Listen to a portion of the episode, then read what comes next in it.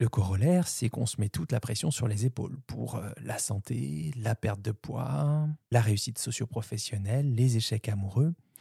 Et vraiment, on ne regarde que notre individu, hein. on oublie qu'on évolue au sein d'un système et de contextes qui changent et qui peuvent mettre en tension les règles qu'on s'était édictées. Par exemple, vous avez un SPM ou un syndrome prémenstruel, ou alors c'est le premier jour de vos règles. Bah là, concrètement, est-ce que vous pouvez me dire comment vous allez faire pour moins manger, avoir moins faim?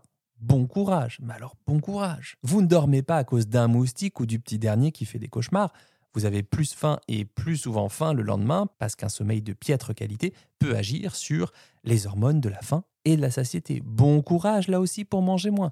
Vous avez fini votre journée de boulot. Vous vous apprêtez à partir du bureau le vendredi et là, vous recevez un mail de la Big Boss ou du Big Boss en copie à tout le monde qui pointe quelque chose que vous n'avez pas fait ou mal fait selon elle ou lui. Ben, bon courage pour votre week-end jus vert, détox, jeûne intermittent et yoga. Cliché. Même chose si vous enchaînez les réunions tout le matin, pas le temps de faire des pauses ni euh, pour déplier votre petite collation LC, ben, bon courage pour pas taper dans les viennoiseries d'entreprise. Même si vous vous étiez dit faut vraiment que j'arrête les vinoiseries au boulot quand même. Et enfin, vous n'avez pas super faim ce matin, vous revenez du sport, vous avez une dalle de fou. Et là encore, bon courage pour manger en pleine conscience, dans le calme, la sérénité avec zéro bruit, les petits cailloux délicatement posés sur leur propre zénitude.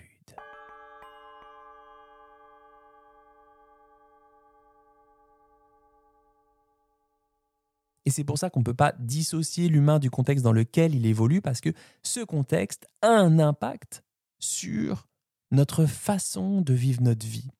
Lorsque j'entends mes patients me dire qu'ils sont à un niveau de stress de ouf, qu'ils ont le temps de rien, que ça file à toute allure, qu'il faut être performant au sport, garder la silhouette qui va bien, tout ça, tout ça.